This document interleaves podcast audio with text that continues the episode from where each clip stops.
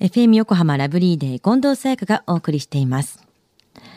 さあ、1月9日になりましたが、お年玉、皆さん、あげてる側になるのかな？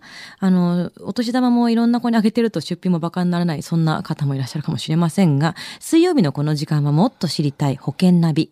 生命保険の見直しやお金の上手な使い方について保険のプロに伺っています。保険見直し相談、保険ナビのアドバイザー、中亀照久さんです。よろしくお願いします。はい、よろしくお願いいたします。さあ、今日は中亀さんから私もお年玉をね、もらいに来たんですけれども、そうですか。はい。じゃあ、はい後でということで。やった。はい。結構多いですか？今年も。そうですよね。やっぱり僕の子供も4人いますし、うんあの結構親族もいますので、はい出費は結構多いですよね。そうですよね。今日5人目にあげるってことですからね。はいでは、今週はどんな保険のお話でしょうか？はい。あの、新年のですね、この時期は、この保険の見直す機会でもいい時期なんですよね。そこで今日は保険の見直しをしたい人がどんなことで悩んでいるのか、ちょっとお話をしていきたいなというふうに思ってますね。うん。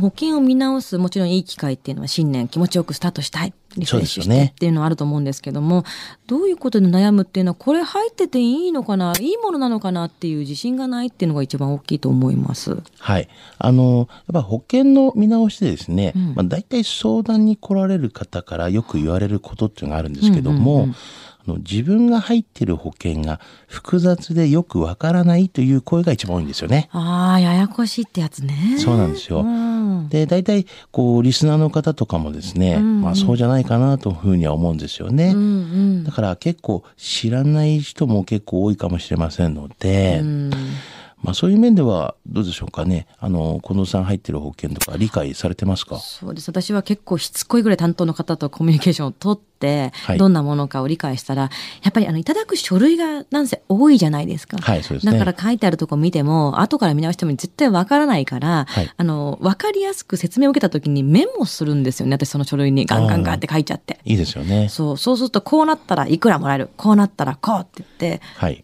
書くと、見返してもその殴り書きですけども、それを見ればわかるっていうふうにはしてますけどね。なるほど。もう、そしたらもうじゃあ完璧ですよね。そうかな。うんはい。まあ、あの、でも一般的にですね、実はあの、保険の見直しを、まあ、したいけれども、あの、やめにくいと思う、まあ、まあ、やめにくいというかね、こう保険の見直しするとやめる可能性もあるので、はいそういったやめにくいと思ってる人も結構多いんですよね。だから見直ししするのもなーっていう人がいるってことですかね。そうなんですよねななんでやめにくいんですかね。はい。あの、やはりあの、保険をこう辞めた後に、何かあったらどうしようかなとか思う人もいますし、誰に相談したらよいかわからないっていう人も結構いらっしゃるんですよね。はい。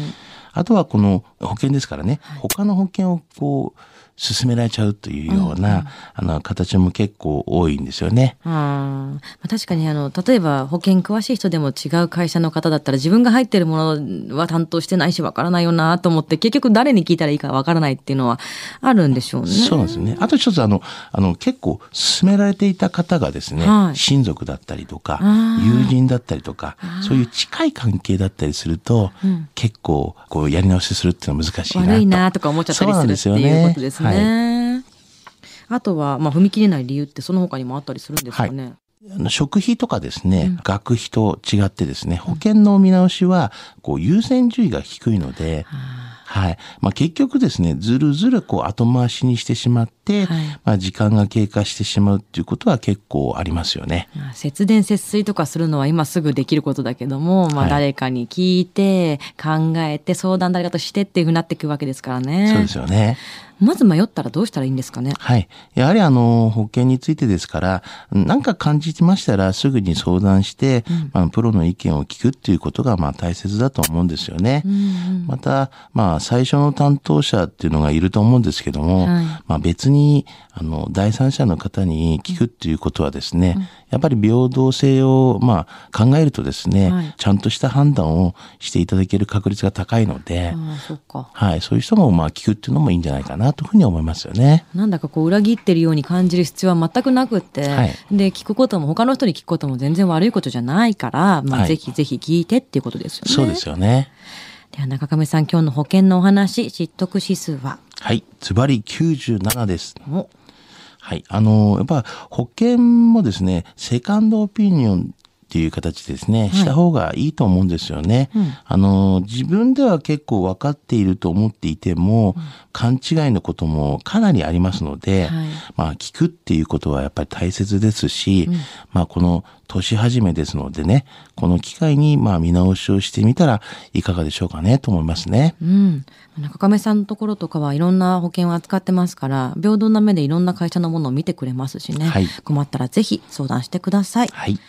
今日の保険のお話を聞いて興味を持った方、まずは中亀さんに相談してみてはいかがでしょうか。詳しくは FM 横浜ラジオショッピング保険ナビ保険見直し相談に資料請求をしてください。中亀さんに無料で相談に乗っていただけます。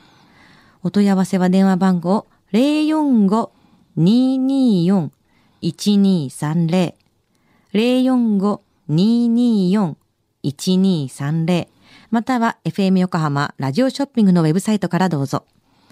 そして次回の保険ナビセミナーは3月9日土曜日午後1時から港未来 FM 横浜で予定しています。